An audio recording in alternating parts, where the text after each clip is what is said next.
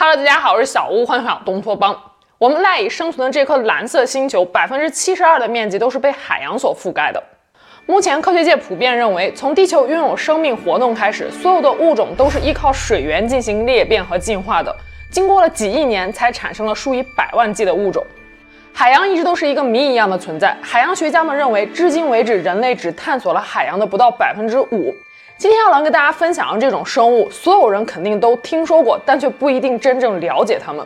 五千万年前，它们曾经生活在陆地上，如今却成为了海洋的霸主。更重要的是，它们可能与人类真正的起源有着千丝万缕的联系。它们就是鲸。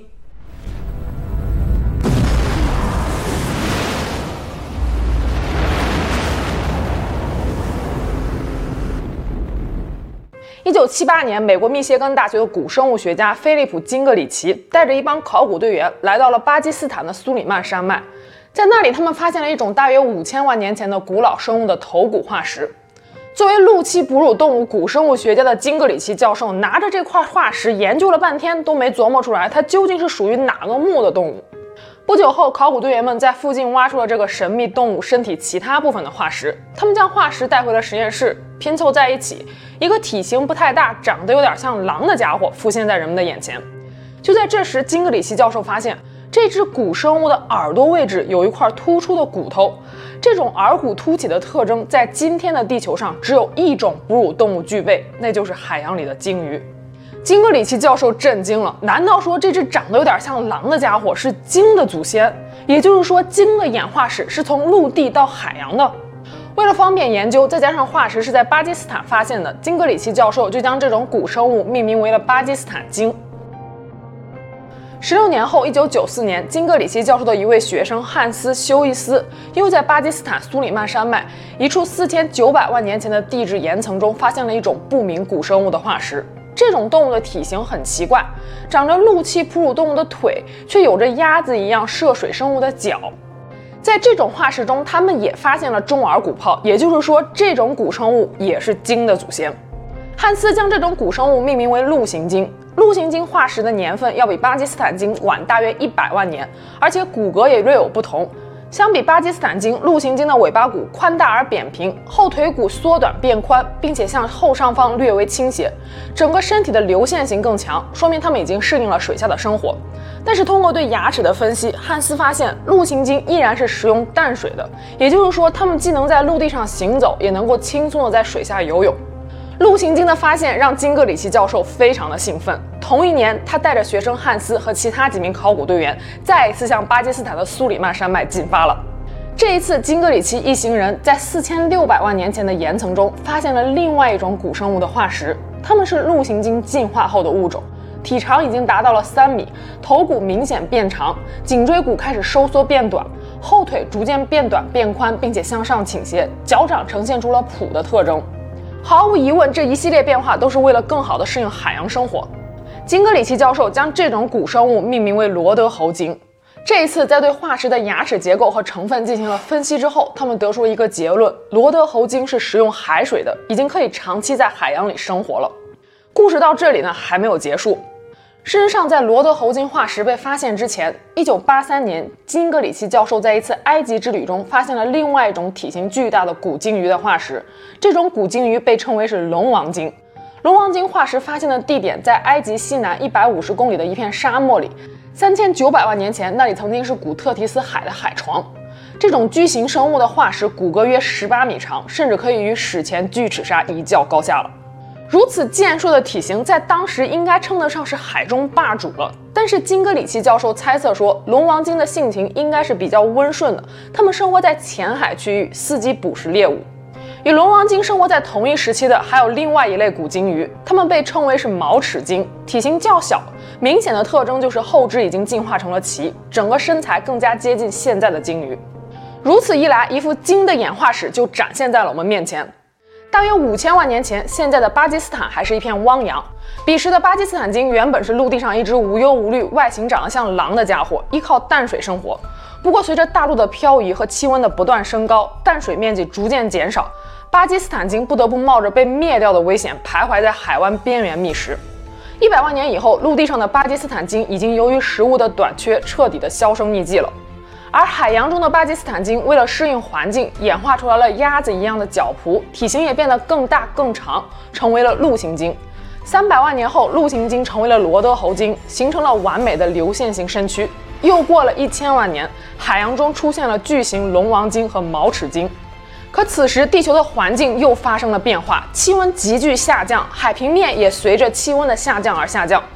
巨型龙王鲸由于细长的身形无法来到深海适应深海的压力，就逐渐退出了历史的舞台。剩下的古鲸鱼就演变成为了我们今天所看到的八十多个种类的鲸鱼大家族。开头我们也提到过，科学界普遍认为生命起源于海洋。三亿年前，第一只脊椎动物从海洋爬上了陆地。一亿年前，地球上出现了第一只哺乳动物。可是五千万年前，哺乳类的古鲸鱼重新从陆地走回了海洋。这样违反自然规律的骚操作实在是太令人叹为观止了。但是重返海洋并不意味着鲸鱼就成为了真正的鱼类，它们仍然是海洋中的哺乳动物，需要靠肺来呼吸。确切的来说，把它们称为鲸鱼是不恰当的。在五千万年的演化过程中，它们的鼻子从脸部移至了头顶。如今，我们将其称为气孔。当鲸类浮出海面时，气孔就会打开；当潜入海底时，气孔就会被皮肌瓣膜所覆盖。也就是说，鲸鱼和我们人类一样，需要靠呼吸来获得氧气，也永远没有办法靠憋气而自杀。但是鲸鱼的特殊之处就在于，它们吸一口新鲜空气就足够下潜至海底几百米甚至几千米了。等再次浮出水面换气时，可能已经是两个小时之后了。所以鲸类绝对可以称得上是地球上真正的憋气高手。可是由此也引出来了一个问题：他们睡觉的时候该怎么办呢？总不能睡到一半出来换口气吧？二零零八年，一位潜水员偶然在智利海域拍到了一幅诡异的画面。几头抹香鲸垂直漂浮在海中一动不动，乍一看还以为是水下巨石阵或者是漂浮的水下玄关呢，可实际上这是抹香鲸独特的销魂睡姿。科学家们将这种睡眠方式称为 logging，因为远远看去就像是一根根巨大的浮木。抹香鲸每天只会花大约百分之七的时间去睡觉，每一次睡眠时长大约是十到十五分钟，但是这十到十五分钟是进入了完全睡眠状态的。跟人类一睡就是一宿相比，抹香鲸这只能叫打了个盹儿，所以也自然不存在什么换气或者是窒息的问题。至于抹香鲸为什么要采取如此销魂的睡眠姿势，科学界依然没有找到非常明确的答案。有一些学者猜想，可能是因为头部朝上能够让抹香鲸感受到光线，当氧气不足时能够迅速浮出水面呼吸。还有些学者说，抹香鲸的头部储存有大量的鲸脑油，也就是我们俗称的鲸蜡。每一只抹香鲸头部的鲸蜡可以高达一千升以上，它们可以通过加速自身血液循环，或者是吸入冰冷海水的方式，控制融化或者是凝固鲸蜡，从而达到调节自身密度的效果，实现上浮或者是下潜。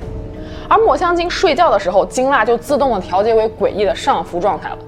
值得一提的一点是，并非所有的鲸豚类都是憋气高手，比如说某些海豚，它们潜入水下后就要每二十分钟出来换一次气。是的，你没有听错，海豚实际上也是属于鲸目的。宽吻海豚平均每天的睡眠总时长就达到了百分之三十三，这基本上就相当于人类的睡眠长度了。那么在进入深度睡眠之后，它们会不会被一口气儿给憋死呢？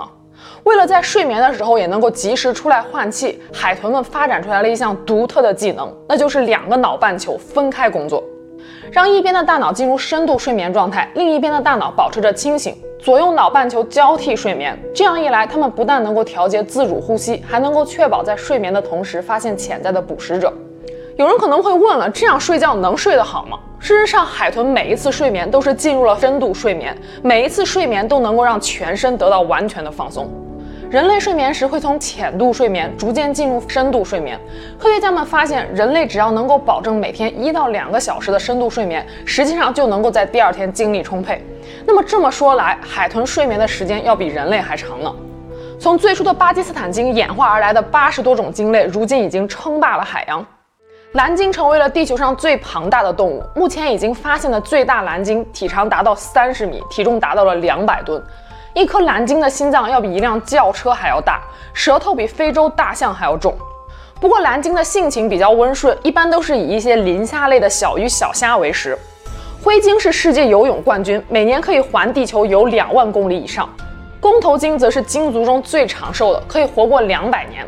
但是最抢眼的还是虎鲸，这货连鲨鱼都敢怼，在海洋中属于食物链的极顶端，可以说基本上是没有天敌的。当然，除了人类，这些海洋中的巨型生物们，光看体型就足以让人敬畏三分了。可是出乎意料的是，鲸类对人类非常的友好。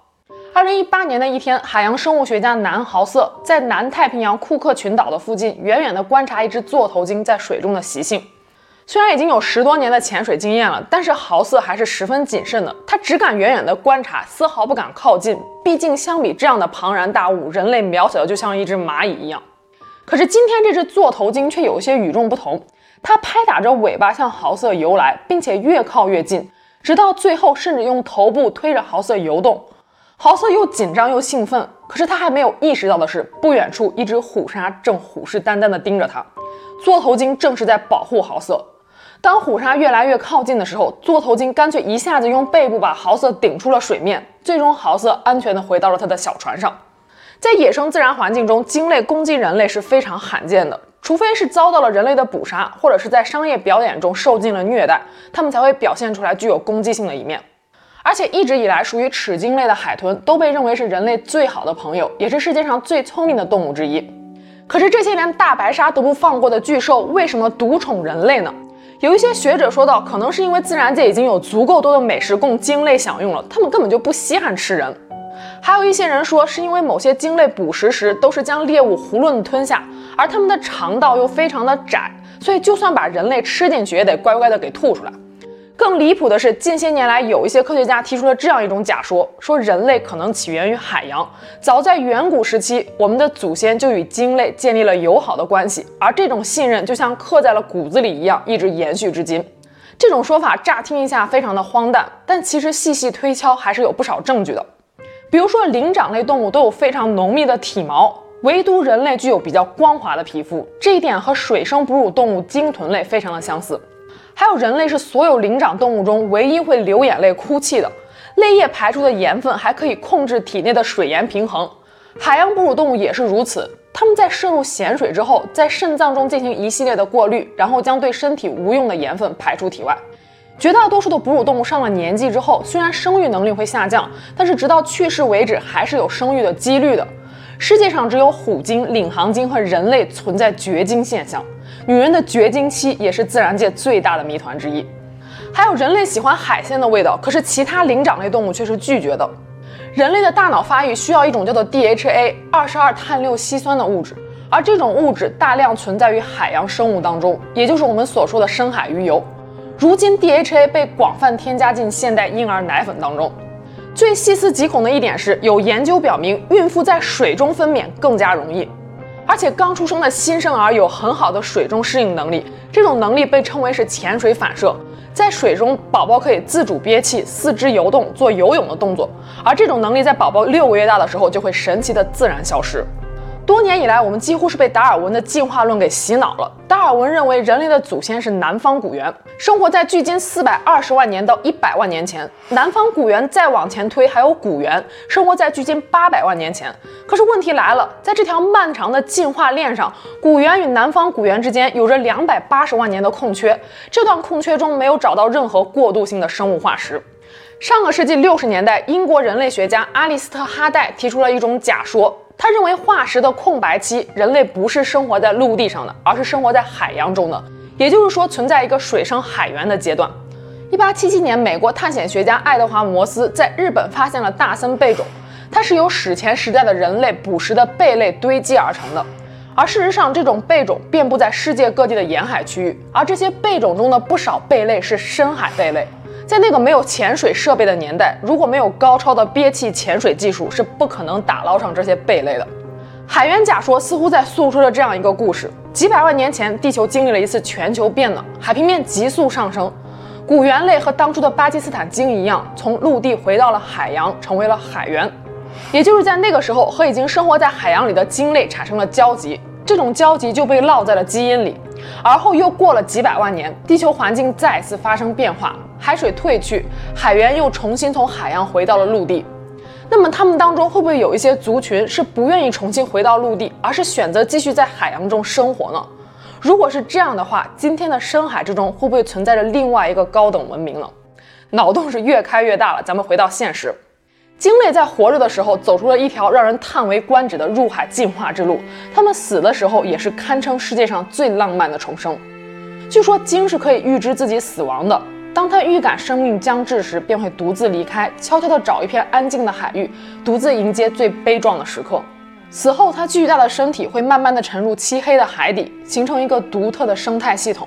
这个过程被称为鲸落。在贫瘠的海洋深处，鲸落供养着众多的生物。数以万计的以分解者为主的生命体将依靠鲸落生存。这个庞然大物死后也成为了孤独海洋中最温暖的绿洲。百年后，鲸落最后的有机物被消耗殆尽，残余的骨架将化作礁岩，成为生物们的聚居地。生命的循环再一次开始，周而复始，永不停息。所以才有了那句话：“一鲸落，万物生。”鲸的死亡是对大自然最美好的回馈，生于海，归于海。一条四十吨的鲸鱼沉降到海床，相当于同等面积至少两千年间自然沉降的有机物。世界上还有哪一种死法会如此慷慨？鲸落不是生命的终点，而是喧闹的开始。当然了，鲸落是鲸鱼自然死亡时最梦幻的一幕。但如果是搁浅或者是非自然死亡的话，可能会出现自然界中最恐怖的一幕，那就是鲸爆。搁浅后死亡的鲸鱼内部组织和器官会迅速的发生腐败，细菌急速的扩散，在体内产生大量的甲烷、氨和氢硫化物等气体，最终撑破厚厚的皮囊，一声巨响，尸臭般的肠子血块横飞，威力十分惊人。至今为止，当谈到鲸鱼为什么会搁浅的时候，科学家们仍然无法给出一个非常明确的答案。但有一个普遍认同的可能性是，人造材料和化学物质的排放导致大面积海水的污染，使得海洋哺乳动物发育畸形，损害了鲸鱼的神经系统。人造声呐也可能会干扰鲸鱼的回声定位系统和自然脑波活动，导致鲸鱼迷失了方向，迫使它们来到了海滩，最终搁浅。海洋垃圾、海上石油泄漏、海水污染，这些鲸类早就已经先人类一步承受了后果。如今，工业活动引发的另外一个更加棘手的问题——全球变暖、海平面上升，正在威胁着我们赖以生存的环境。有一天，真的等海水淹没了陆地，这次人类能够像古鲸类一样打通一道海中生存之道吗？好了，今天就是我们下期节目见了，拜拜。